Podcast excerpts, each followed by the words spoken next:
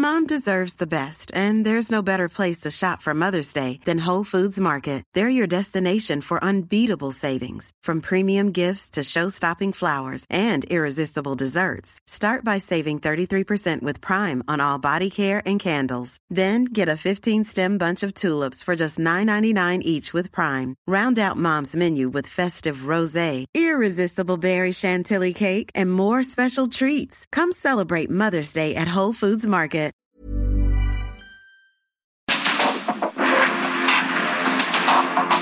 Porque el mundo actual no se entendería sin la... Acompaña a Mario Maldonado, el columnista de negocios más joven y objetivo del periodismo financiero en su programa. Bitácora de negocios.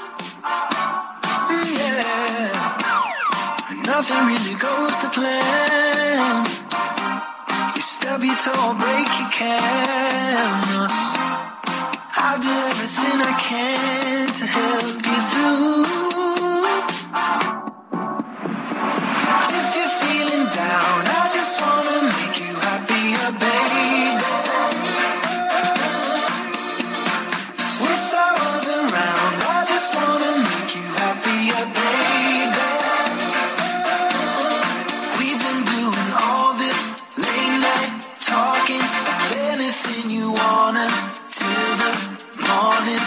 In my life.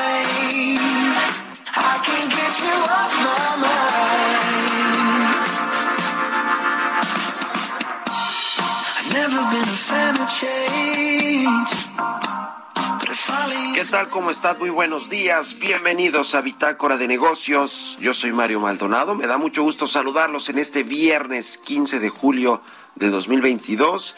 Estamos transmitiendo en vivo, como todos los días, tempranito, en estas frecuencias del Heraldo Radio. Muchas gracias por acompañarnos a partir de las 6 de la mañana en la Ciudad de México, en Monterrey, en Guadalajara, en el resto del país, en el sur de los Estados Unidos, a quienes nos escuchan también a través de la página heraldodemexico.com.mx y a quienes escuchan el podcast a cualquier hora del día.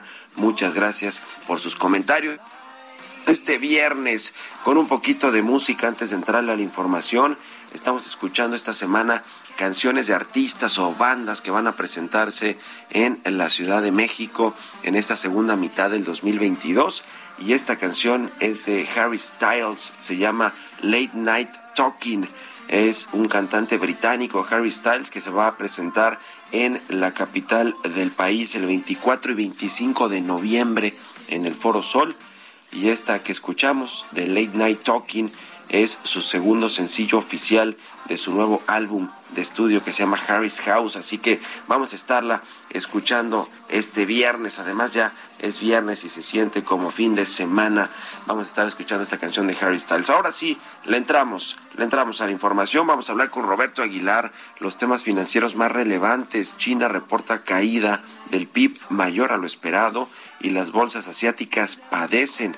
También baja puesta del alza de un punto porcentual de la Reserva Federal, no se descarta completamente y la empresa Panasonic tuvo un nuevo triunfo laboral en México. Vamos a entrarle a esos temas con Roberto Aguilar. Vamos a hablar también con Francisco Segura Camacho, director general de Comexposium México. Ya sabe que todos los viernes hablamos un poquito del tema de las franquicias, este sector importante para la economía nacional, importante sobre todo para quienes quieren invertir en un nuevo negocio y no necesariamente pues quieren arriesgar su dinero en eh, una empresa o en una marca que no tenga pues eh, ya la experiencia de haber sido exitosa.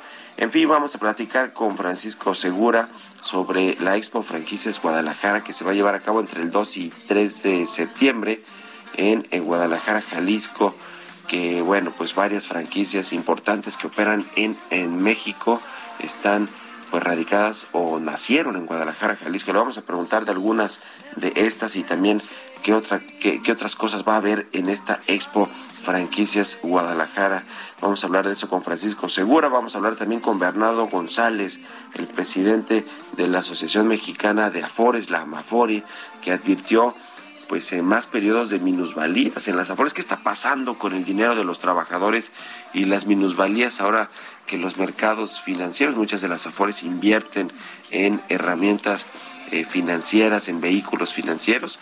Y bueno, pues a veces esto no es necesariamente eh, favorable para los trabajadores, provoca minusvalías, entre otras cosas. En general, sí ha habido buenos rendimientos para los trabajadores que tienen dinero en sus afores, pero no han sido eh, buenos tiempos, también ha habido muchos retiros por desempleo de las Afores. En fin, vamos a platicar de todo esto y también de los 25 años que cumple el sistema de ahorro para el retiro que se creó en julio de 1997. Vamos a platicar de todo esto con Bernardo González, el presidente de la Asociación Mexicana de Afores. Vamos a hablar sobre los dichos de Carlos Slim con respecto al subsidio de la gasolina. Lo apoya, por supuesto, porque si no, la inflación estaría por las nubes, de por sí está muy alta, estaría arriba del 10% si el gobierno mexicano no estuviera subsidiando la gasolina. Así que vamos a tener también esta información. Vamos a hablar con Emilio Saldaña el Piso, como todos los viernes, lo más importante de la tecnología, el cierre de la semana. Y bueno, vamos a entrar al tema de Elon Musk y de Twitter, que ya sabemos, Twitter demandó a este multimillonario para obligarlo a que cumpla este acuerdo, estos 44 mil millones de dólares que puso sobre la mesa para adquirir a Twitter y que después echó para atrás al decir que no había las condiciones para comprar esta red social, sobre todo por el tema de los usuarios falsos y el spam que hay en Twitter. Vamos a hablar de eso con Emilio Saldaña el Piso y otras cosas que tienen que ver con la tecnología y también con Jesús Espinosa, los números y el deporte, como todos los viernes. ¿Cuánto cuesta ver la Liga Mexicana de Fútbol, la privatización de las transmisiones de fútbol en México? Que es cierto, no se puede ver el fútbol como antes en televisión abierta y gratis. Hoy muchas cadenas eh, privadas tienen la concesión o los derechos para transmitir el fútbol, los partidos de la Liga Mexicana, en fin, vamos a platicar de ese tema con Jesús Espinosa, así que quédense con nosotros este viernes 15 de julio aquí en Bitácora de Negocios. Vámonos al resumen de las noticias más importantes para comenzar este día.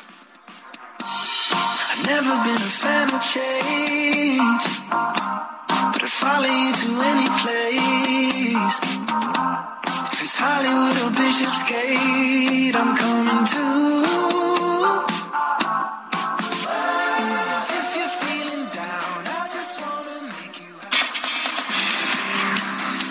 Presidente Andrés Manuel López Obrador dejó en eh, claro que la iniciativa privada extranjera podrá invertir en la construcción de plantas solares en los estados fronterizos del norte del país, como el actual proyecto que se lleva en Sonora, pero la condición es que la batuta esté a cargo de la Secretaría de Energía y de la Comisión Federal de Electricidad.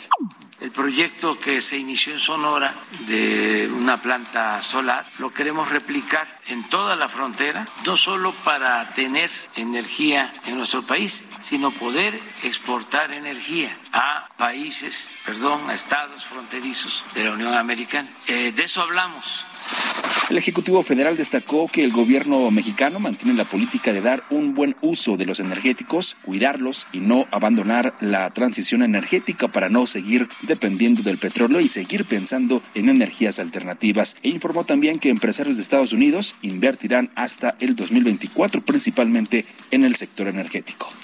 Eh, se llegó a un buen acuerdo con empresarios estadounidenses que van a invertir hasta el 2024, desde ahora hasta el 24, alrededor de 40 mil millones de dólares fundamentalmente en el sector energético. Son ductos, plantas de liquefacción, van a invertir en plantas de fertilizantes, y también en extracción de crudo en sociedad con Pemex.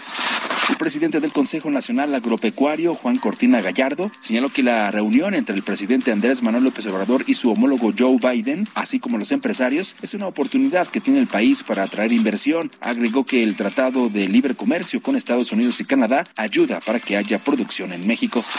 El Instituto Mexicano de Ejecutivos de Finanzas visualizó en un escenario más pesimista que la inflación podría cerrar el presente año en un nivel de hasta 9%. Este jueves un juez federal suspendió la multa de 442 millones de dólares a la española Iberdrola que tenía que pagar a la Comisión Reguladora de Energía hasta que se resuelva si incurrió en el delito de vender energía eléctrica de forma ilegal.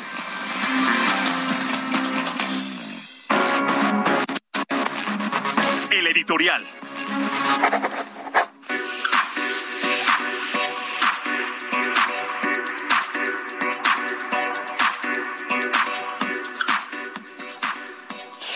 Pues un nuevo escándalo puede estallar o va a estallar en Petróleos Mexicanos, esta empresa productiva del Estado que arrastra muchos problemas financieros, no tiene grado de inversión y además la semana pasada le platicamos aquí, esta, esta semana de hecho fue eh, que pues le bajaron otro peldaño la calificación de riesgo crediticio, la agencia Moody's y la puso pues prácticamente en bonos chatarra, en, bonos de, en grado especulativo, los bonos que tiene Pemex en los mercados financieros. Y bueno, además de los problemas financieros que arrastra de producción, de que no puede estabilizar la producción, a pesar de que el precio del barril de petróleo pues ha tenido este incremento importante, pues eh, buena parte de ese de esa bonanza petrolera, de esos excedentes, están yendo a los subsidios. Precisamente ya platicábamos de Carlos Slim y de que ve bien el apoyo del gobierno federal al precio de las gasolinas. Bueno, pues estos excedentes petroleros se han ido a cubrir este eh, aumento del precio de los combustibles. Pero bueno, hablando del tema de Pemex, ¿se acuerda que en el 2018 Pemex, eh, en el 2019 ya cuando eh, estaba Octavio Romero y la y el gobierno de la Cuarta Transformación, hubo un hackeo importante en los servicios informáticos de Pemex, eh, un, hackeo en noviembre del 2019, eh, un ataque cibernético que en principio incomunicó a los trabajadores de esta empresa y luego pues secuestró información por la que supuestamente pedían rescate, dinero a Pemex para liberar esta información. Es decir, unos hackers, unos piratas cibernéticos que les solicitaban cantidades multimillonarias a la empresa de, eh, que dirige eh, Octavio Romero e incluso le pedían criptomonedas para poder liberar los datos de los trabajadores y otros datos sensibles de Pemex. Bueno, después de eso, eh, lo que dijo Pemex es que el problema había sido ocasionado por un virus informático que afectó el sistema de facturación de la empresa una plataforma que prácticamente controla todo el sistema de distribución de combustibles a las gasolineras en México, a los aeropuertos, a aeropuertos y servicios auxiliares, que es el encargado de suministrar la turbocina, por ejemplo, para los aviones. Y bueno, pues todos estos tienen una facturación, para que se den idea, de más o menos 2.500 millones de pesos diarios. Bueno, después de este ataque cibernético, este virus digital, eh, lo que hizo Pemex, pues además de echarle la culpa a la empresa, que se llama Tecnologías de la Información América, que eh, pues eh, no tuvo los eh, pues no tuvo todo el, sistema de seguridad para proteger a la empresa de un ataque cibernético, además de culpar también a una encargada de ciberseguridad de esta empresa que se llama Brenda Fierro, pues lo que hizo fue acusarlos de que ellos no hicieron bien su trabajo, y ahora la noticia es que Pemex invirtió 4.300 millones de pesos en un nuevo contrato para pues, resguardar ahora sí toda la seguridad y evitar hackeos en las plataformas de Pemex. Y lo que resulta es que quien se quedó ese contrato de más de 4 mil millones de pesos, pues es una empresa ligada a esa misma que le echó la culpa por los hackeos, es decir, una empresa poblana eh, ligada a Luis, Luis, Luis Manuel Ortiz, que es también este directivo de la empresa que tenía el contrato originalmente y que bueno, pues ahora lo único que hicieron fue darle la vuelta con otra empresa y contratar estos servicios eh, de Pemex multimillonarios de cuatro mil millones de pesos. ¿Sabrá Octavio Romero lo que sucede en su empresa con quienes otorgan los contratos, las licitaciones? Pues lo dudo o si sabe, pues sabe que está envuelto en la corrupción. Simplemente por otorgarle un servicio a una empresa que es capaz de prestarlo eh, pues eh, eficientemente y que pues más allá de que si le hayan dado dinero o no a quien otorgó esa licitación, lo cierto es que a Pemex lo hackean, lo han hackeado y probablemente lo sigan hackeando porque es la misma empresa la que le renovó el contrato, solo que tiene pues otra razón social, es parte del mismo grupo. En fin, así las cosas en Pemex. ¿Ustedes qué opinan? Escríbanme en Twitter, arroba Mario Mal en la cuenta arroba Heraldo de México. Economía y mercados. Roberto Aguilar ya está con nosotros como todos los días tempranito. Mi querido Robert, buen día, ¿cómo te va? ¿Qué tal, Mario? Me da mucho gusto saludarte a ti y a todos nuestros amigos. Fíjate que las bolsas asiáticas caían a su nivel más bajo en dos años y se encaminaban a una pérdida semanal ante las preocupaciones de la economía china. Reportó anoche, el, bueno, por la diferencia de horarios, reportó que en el segundo trimestre la economía cayó 2.6% respecto al trimestre previo y en términos anuales la tasa fue de apenas 0.4% una fuerte desaceleración respecto al 4.8% del primer trimestre. Ahí las consecuencias justamente de la política de cero tolerancia en aquel país. Los inversionistas también se vieron sacudidos por las amenazas de los compradores de viviendas de China de dejar de pagar sus hipotecas. Fíjate, interesante hasta que las promotoras reanuden la construcción de las viviendas que ya fueron prevendidas. Y bueno, los mercados habían incrementado las apuestas para que la Reserva Federal endurezca su política monetaria en la reunión del 26 y 27 de julio, después de que los datos mostraran que la inflación se aceleró al ritmo más rápido en cuatro décadas. Sin embargo, esas expectativas se redujeron ayer, después de que dos voces importantes de la Reserva Federal, pues eh, dijeron que eran partidarios de otra subida, sí, pero de tres cuartos de punto.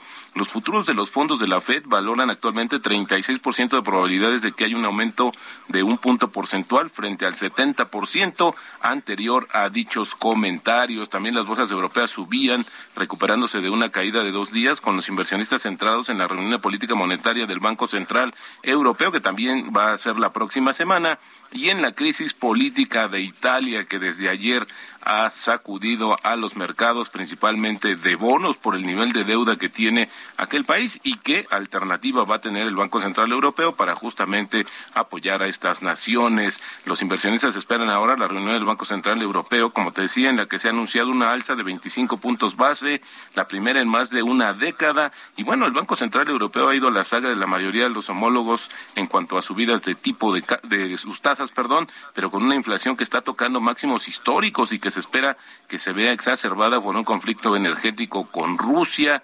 Los mercados buscan pistas sobre la magnitud de las futuras alzas de las tasas de referencia en aquel continente. Y bueno, también te comento que la Comisión Europea está dispuesta a adoptar hoy, a partir de hoy, su séptimo paquete de sanciones contra Rusia, que va a añadir una prohibición a la importación de oro ruso y va a retocar o a revisar más bien las medidas restrictivas existentes para no obstaculizar las exportaciones de alimentos, porque le han acusado a la, a la Unión Europea justamente de que esta situación de estas limitaciones está incrementando peligrosamente el precio de los granos y afectando a todo el mundo con esta crisis alimentaria en ciernes. Bueno, también en Europa, fíjate que se registró el número más bajo de autos nuevos, arribita de un millón de unidades, pero es justamente la más baja en más de 20 años, un síntoma sin duda de la desaceleración de aquella economía.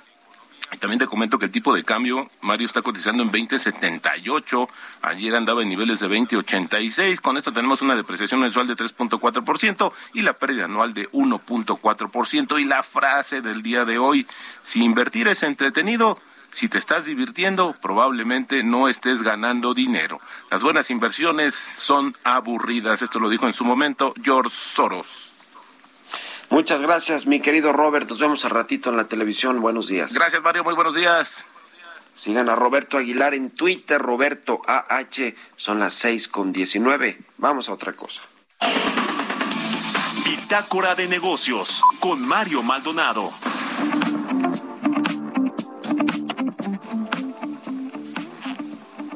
Y como ya eh, sabe usted, todos los viernes tenemos aquí en Bitácora de Negocios una participación sobre el sector franquicias, un sector importante para la economía mexicana, para los inversionistas, que ya le decía, pues no quieren arriesgar su dinero necesariamente en una inversión eh, pues eh, que no está aprobada, que no tiene experiencia en una marca o en una empresa. Y vamos a platicar hoy con Francisco Segura Camacho, él es director general de Comexposium México, el organizador de la Feria Internacional de Franquicias, que ahora ya le comentaba se va a llevar a cabo en eh, Guadalajara, Jalisco, la Expo Franquicias Guadalajara en septiembre. ¿Cómo te va, Francisco? Muy buenos días. Hola, Mario, ¿cómo estás? Buenos días a ti y a todo tu auditorio.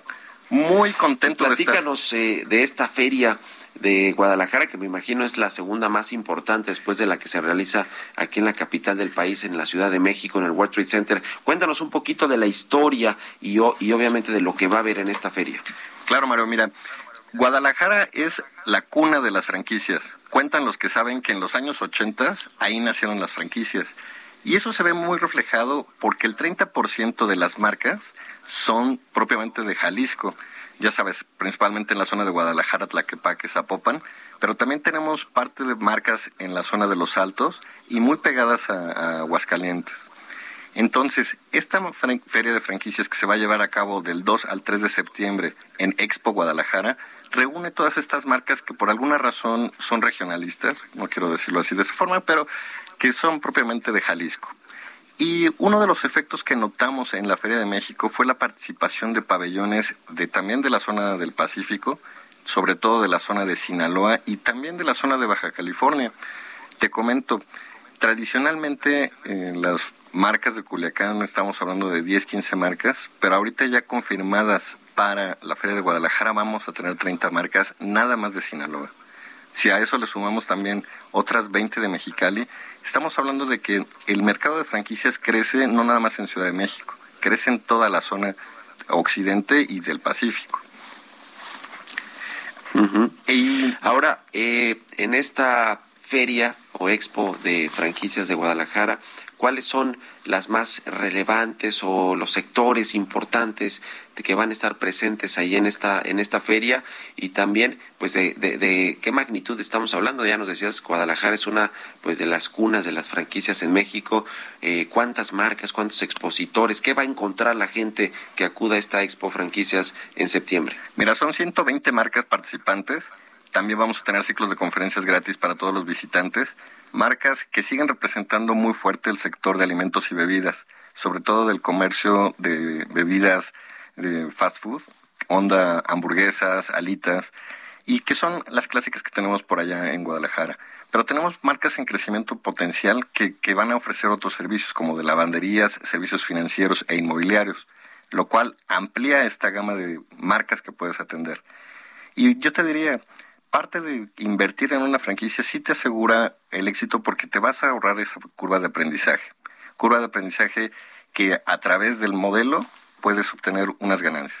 Y qué mejor que acudir con marcas locales, porque aparte estás apoyando el pequeño comercio de zonas que quizá aquí en Ciudad de México no las tenemos, pero que si tu idea es moverte a, provincia y irte a vivir a Aguascalientes, por ejemplo, puedes llevar una buena negocio desde antes de que te vayas para allá.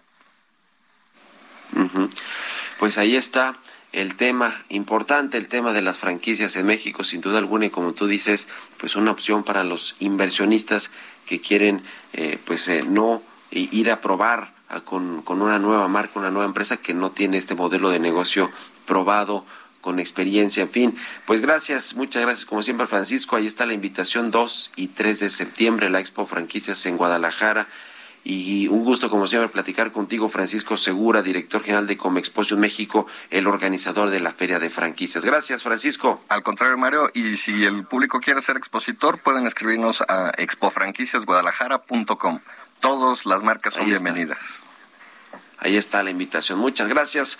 Vamos a hacer una pausa, son las seis con veinticuatro y regresamos con más aquí a Bitácora de Negocios. Nothing really goes to plan. Can. I'll do everything I can to help. En un momento continuamos con la información más relevante del mundo financiero en Bitácora de Negocios con Mario Maldonado. Regresamos.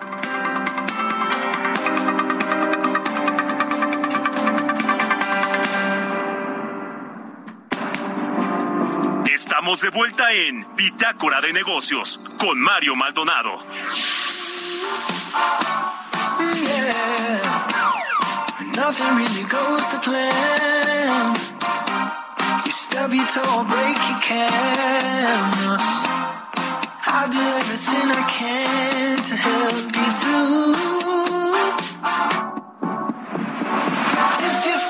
Down, I just wanna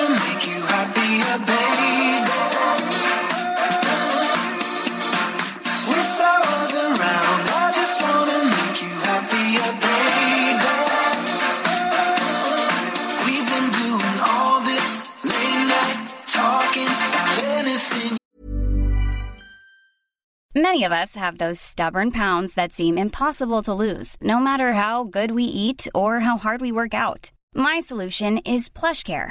PlushCare is a leading telehealth provider with doctors who are there for you day and night to partner with you in your weight loss journey. They can prescribe FDA-approved weight loss medications like Wagovi and Zepbound for those who qualify. Plus, they accept most insurance plans. To get started, visit plushcare.com slash weight loss. That's plushcare.com slash weight loss.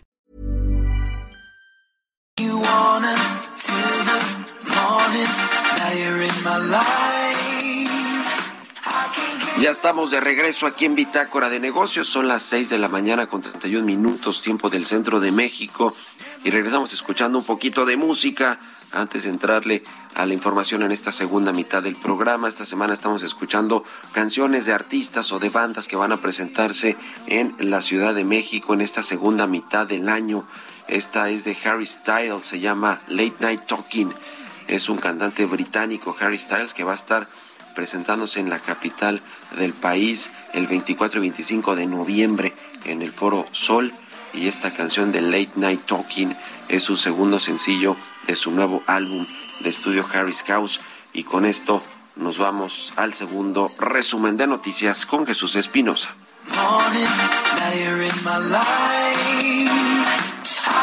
i can't get you off my mind.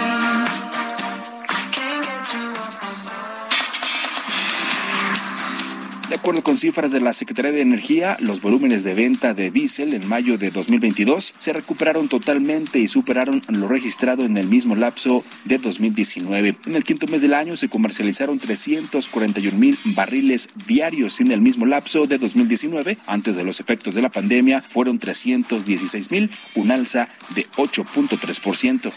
Por medio de un comunicado, el Servicio de Administración Tributaria anunció una prórroga para algunos trámites con el objetivo de otorgar facilidades a los contribuyentes que hasta el momento han presentado complicaciones para llevar a cabo sus obligaciones.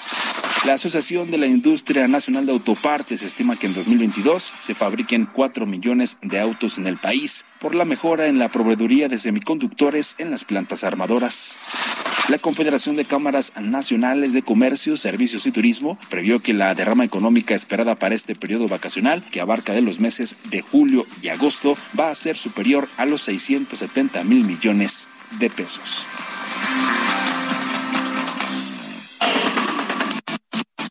Bitácora de negocios con Mario Maldonado.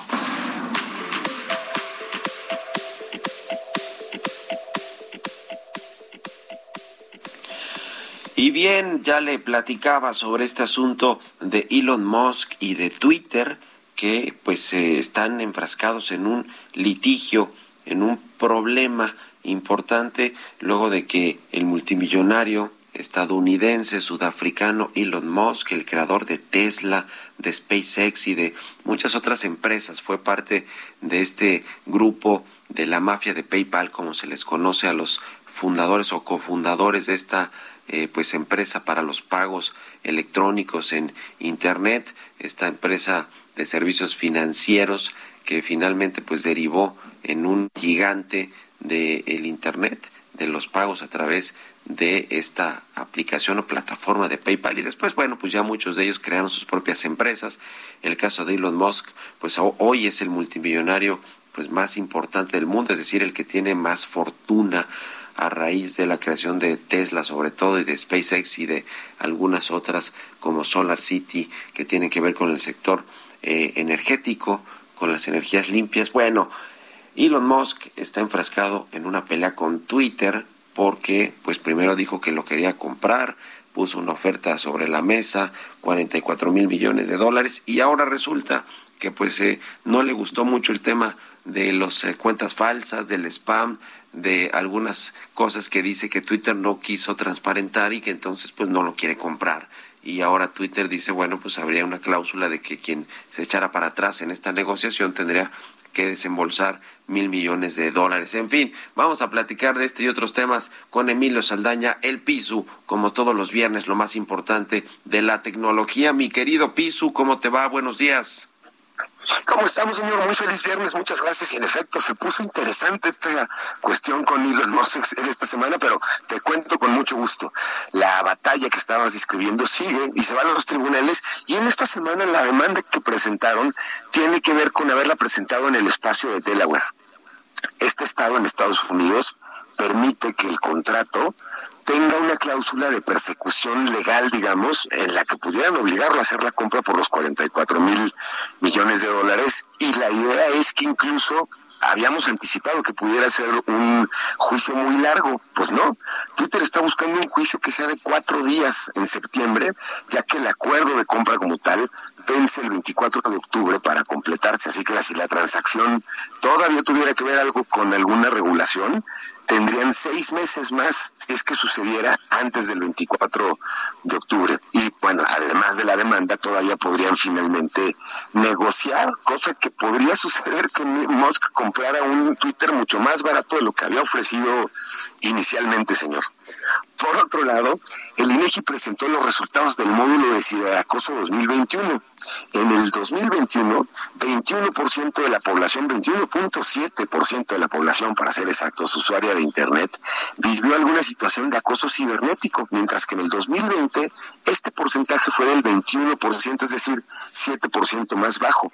Este porcentaje además equivale, estamos hablando de 17.7 millones de personas de 12 años o más que usaron Internet a través de cualquier dispositivo. De esta cifra, 9.7 millones son mujeres y 8 se trata de hombres, 8 millones son hombres. Y de acuerdo con los datos, interesante, la mayor prevalencia del ciberacoso se registró en los estados de Michoacán, Guerrero y Oaxaca. Y los estados que tuvieron menor prevalencia de ciberacoso fueron Quintana Roo y me llamó mucho la atención Ciudad de México y Nuevo León. Las situaciones que hubieron presentadas de ciberacoso, en el caso de los hombres, la mayoría tienen que ver con contacto con identidades falsas, seguido de mensajes ofensivos y llamadas ofensivas. Y en el caso de las mujeres, el fenómeno se presenta a través de contactos con identidades falsas, mensajes ofensivos y en este caso insinuaciones sexuales. Finalmente, esto importante, el 49% de las personas que fueron afectadas por ciberacoso lo sufrieron a través de Facebook. El 44.9% lo, lo sufrió a través de Twitter y WhatsApp representó el 32.2% de los casos de acoso que se hayan registrado. Y finalmente les comparto que acaban de condenar a un ex empleado de la CIA de la Agencia Central de Inteligencia por una infiltración masiva de secretos que compartió con Wikileaks. Se trata de una condena muy interesante por una gran cantidad de material calificado que reveló algunas de las técnicas de hackeo que utiliza la CIA, interesa como de película de ciencia ficción, eh, más poderosas de la agencia. Se trata de Joshua Schulte, un desarrollador de 33 años que trabajó como software, como desarrollador de software dentro de la CIA y robó en 2016 un lote de documentos que compartió con Wikileaks y este material fue publicado en 2017. Además, se trató de una de las peores filtraciones en la historia de la, de la CIA. Bueno, pues Schulte fue declarado culpable de nueve cargos, incluyendo el de recopilación y distribución ilegal de información de defensa nacional. Y en este caso, esta semana fue la, la reunión en donde se le encontró culpable y las condenas podrían significarle hasta 80 años de prisión. El documento se llamaba Vault 7, constaba de 9.000 páginas y arrojaba mucha información, como ya decíamos, sobre las técnicas bastante preocupantes de hackeo utilizadas por la agencia prácticamente con múltiples dispositivos y ya vemos que si el caso de Assange se ha ido complicando, este es un caso que comienza a acercarse por la gravedad y delicadez de, las lo delicado de los datos que fueron compartidos. Así que interesante esta semana para los datos, para las bases de datos y bueno, por supuesto para la supernovela de Elon Musk y Twitter, señor. Pues sí, una supernovela que no va a acabar bien y que se preveía en su momento, Pisu, que pues las cosas no iban a salir bien para Elon Musk que estaba poniendo pues muchas condiciones o trabas para, para la venta y bueno, finalmente él se queda como accionista, eso sí, ¿no? Es decir, sigue siendo accionista de Twitter, aunque ya no va a tener el control al adquirir completamente la red social. no se acaba su pesadilla, tienes toda la razón, porque sigue siendo propietario del 9% de las acciones de Twitter que le siguen dando un poder de decisión o de participación muy interesante. Tienes toda la razón, señor pues se tendrá que asumir también las pérdidas que ha tenido eh, la, la, la, acción de Twitter en Nueva York, en la bolsa de Nueva York, luego de este pues eh, pues eh, de este enfrentamiento, de estos desencuentros que ha tenido este multimillonario con Jack Dorsey, con todos los, los socios del board del consejo de, de Twitter, en fin esta historia da, va a dar para mucho y aquí la seguiremos contando, mi querido Piso. Muchas gracias, un abrazo y muy buenos días. Será un placer. Un abrazo, señor. Muy buen día buen fin de semana. Que, estés muy bien. Emilio Saldaña, el Piso, está en sus redes sociales, arroba Piso. Síganlo, siempre la actualización de los temas de, la tecnología, lo más importante. Vámonos con otra cosa, 6 con 41. Historias empresariales. Pues ya le comentaba este tema de Carlos Slim, el multimillonario, así como hablamos del multimillonario más importante del mundo, Elon Musk. Carlos Slim es el multimillonario más importante de México. Bueno, pues este propietario de la empresa América Móvil, del grupo Carso, dijo que pues la decisión del presidente López Obrador de subsidiar las gasolinas para intentar contener la inflación, que no se ha podido, pero por lo menos no está como en Estados Unidos o en otros países, arriba del 9%, estamos cerca del 8%, esa es la realidad, pero sin los subsidios a la gasolina estaríamos más del 10% la inflación promedio, que es pues este eh, índice de precio al consumidor, pero hay productos que han duplicado prácticamente su precio, que han subido más del 10%, por supuesto. Pero bueno, habló habló Carlos Slim sobre este tema de las gasolinas y nos platica de esto Giovanna Torres.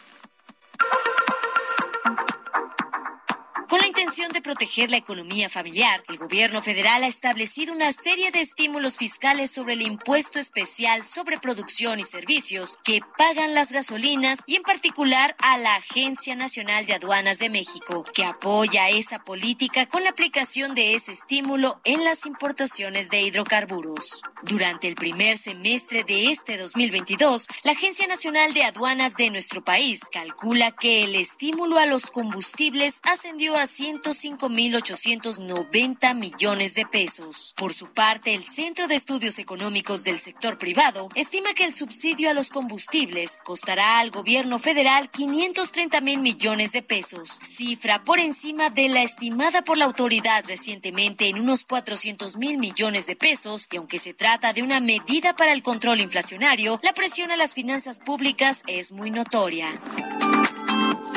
A pesar de esta situación, el empresario Carlos Slim Gelú señaló que la medida tomada por el presidente Andrés Manuel López Obrador de subsidiar las gasolinas es una decisión acertada para controlar los precios. Explicó que se ha encarecido en exceso el petróleo, por lo que considera que ha sido muy acertada la medida, aunque haya sido muy criticada por muchos. Agregó que esto ayudará a reducir la inflación que hubiera provocado muchos efectos en los costos del transporte de mercancías y de personas. El gobierno del presidente López Obrador prometió no subir los precios de los combustibles este sexenio, una medida que ha sido cuestionada y calificada de populista por la oposición, pues es el Estado el que asume el costo. Para Bitácora de Negocios, Giovanna Torres. Entrevista.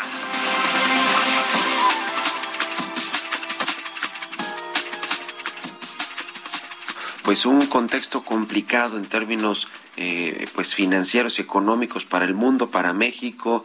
El caso de las AFORES, de las administradoras de fondos para el retiro, no ha sido la excepción con el tema de la inflación, de las altas tasas de interés y la volatilidad que ha habido en los mercados financieros del mundo, pues han pasado factura también a los a los ahorradores, a las afores y vamos a platicar de este y de otros temas con el presidente de la Asociación Mexicana de Administradores de Fondos para el Retiro, la Mafore, con Bernardo González. ¿Cómo te va Bernardo? Muy buenos días. Hola Mario, qué gusto saludarte. Bueno, buenos días. Muchas gracias, como siempre, por estos minutos para el Heraldo Radio aquí en Bitácora de Negocios. Platícanos un poco el tema de las de las minusvalías y también eh, pues lo, que hemos visto en el primer semestre del año en, este tema de las minusvalías de las Afores, pero también un poco el récord que traen las Afores, porque si bien han tenido periodos complicados como estos primeros seis meses de este 2022, pues también en general ha habido buenos rendimientos o buenas noticias para eh, quienes tienen una Afore. Cuéntanos, por favor, Bernardo. Con muchísimo gusto, Mario, muchas gracias por la por la oportunidad de, comentar estos temas son muy muy relevantes sobre todo porque como como bien señalas desde enero de este año ha habido un periodo de, de minusvalías generado pues como como sabemos hay inflaciones muy altas eh, en, en, todos los países y esto ha provocado que los bancos centrales incrementen las tasas de interés. Eso genera minusvalías en los portafolios de bonos. Luego también ha habido muchísima volatilidad en los mercados accionarios, en los mercados de capitales y esto, bueno, pues se refleja en este, eh, en estas minusvalías. Pero como bien dices, estos periodos son eh, de coyuntura son, son eventos que son parte de los ciclos económicos y lo que hemos visto y lo que la historia nos, nos muestra, ¿no? Particularmente en el caso del sistema de ahorro para el retiro, estos 25 años que justo cumplimos en, eh, el primero de julio, pues es que estos periodos se recuperan eh, bastante rápido. La, los ahorros de los trabajadores, como sabes, hoy ascienden a 5 millones de millones de pesos un poquito menos de la mitad de eso son los ahorros de los trabajadores y los de, lo demás eh, son intereses, es decir, la otra mitad. Y esto solo se ha podido lograr, pues porque en el largo plazo, como están invertidos los ahorros de los trabajadores, eh, pues siempre están ganando. Estos movimientos son temporales, no alcanzan a afectar de manera permanente el ahorro de los trabajadores y por eso se han dado tan buenas cuentas, este Mario, a lo largo de estos 25 años que celebramos el primero de julio. Que precisamente también ese es el otro tema. 25 años cumple, digamos, formalmente este sistema de ahorro para el retiro, como lo conocemos, que ha sufrido, pues sí, varios cambios y, recientemente también con el tema de las comisiones y de, pues lo que ha habido ahí con la CONSAR, con el gobierno mexicano. Eh, eh, pero en general, pues eh, nos habla de que cada vez más trabajadores tienen una, una FORE, son trabajadores que están, digamos, bien regularizados, que tienen seguridad social y que normalmente pues también tienen esta, esta FORE que se, que se requiere pues por parte de los patrones y de, y de, y del gobierno. Eh, platícanos así también brevemente cómo han sido estos 25 años, digo, no te han tocado a ti, por supuesto, los 25 años como presidente de la AMAFORE, pero, eh, pero bueno, es importante tener registro y conocer pues la experiencia de las administradoras al retiro.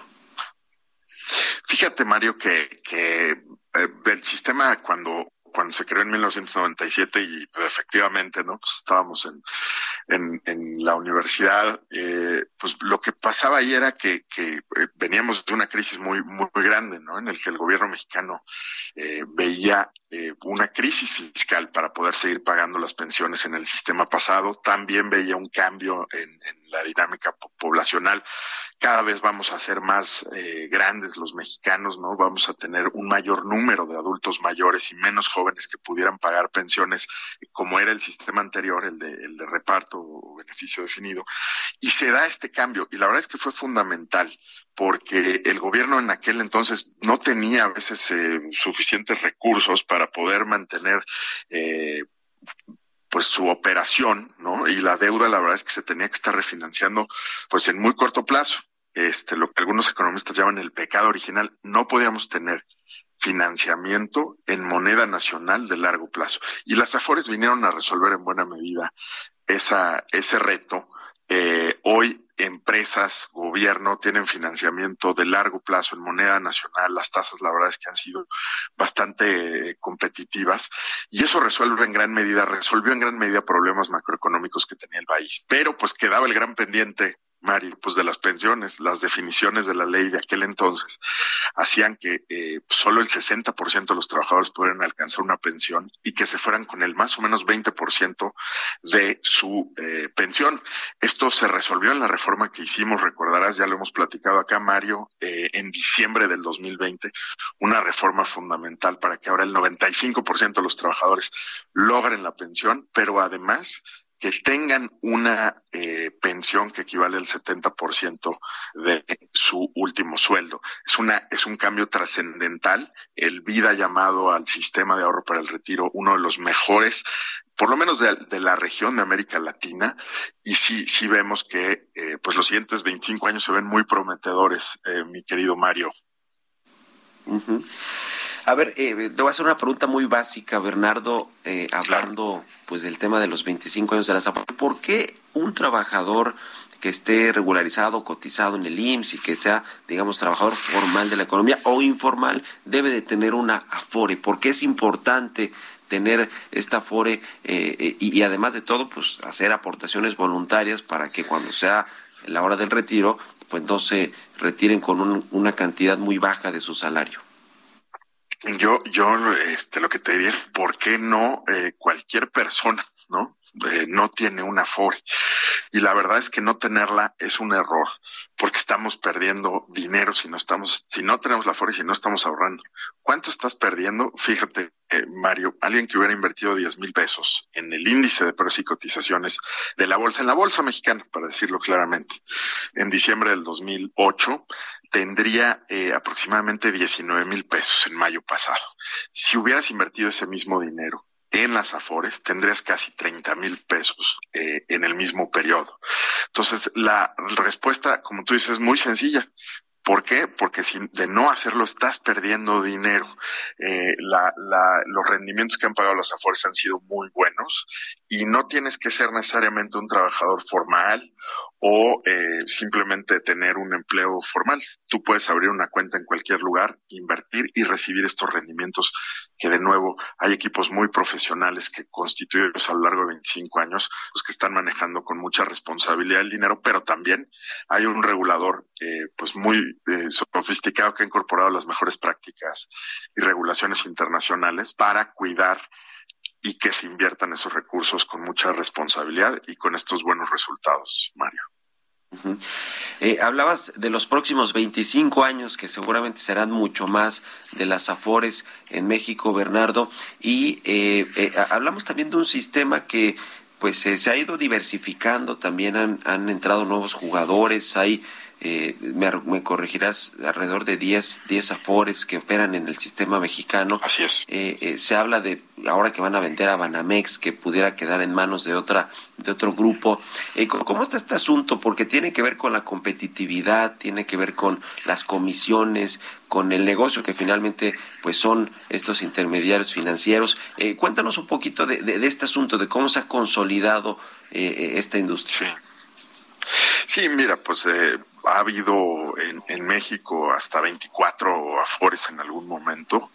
Hoy tenemos 10 y efectivamente pues es parte de la evolución normal de cualquier eh, industria, particularmente pues empiezan varios negocios, eh, algunos les va bien, otros deciden de manera estratégica fusionarse eh, y, y, ha sido la evolución. Hoy efectivamente hay 10, 8 son eh, 100% privadas una tiene la mitad de participación privada y la mitad pública y la otra, eh, el pensionista, tiene 100%, es 100% del gobierno.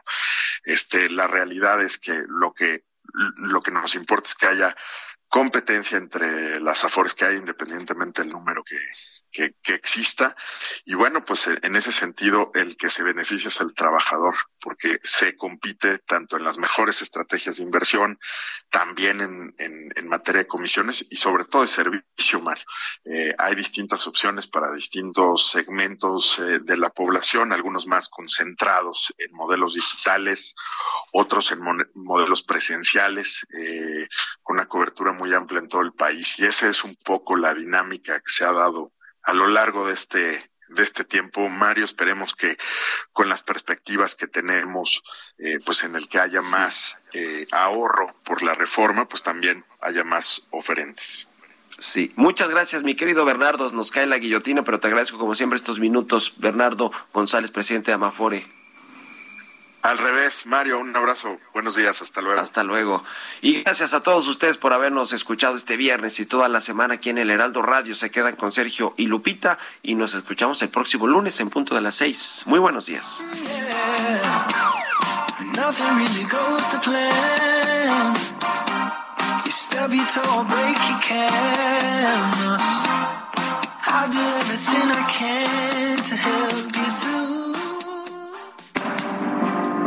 Esto fue Bitácora de Negocios con Mario Maldonado.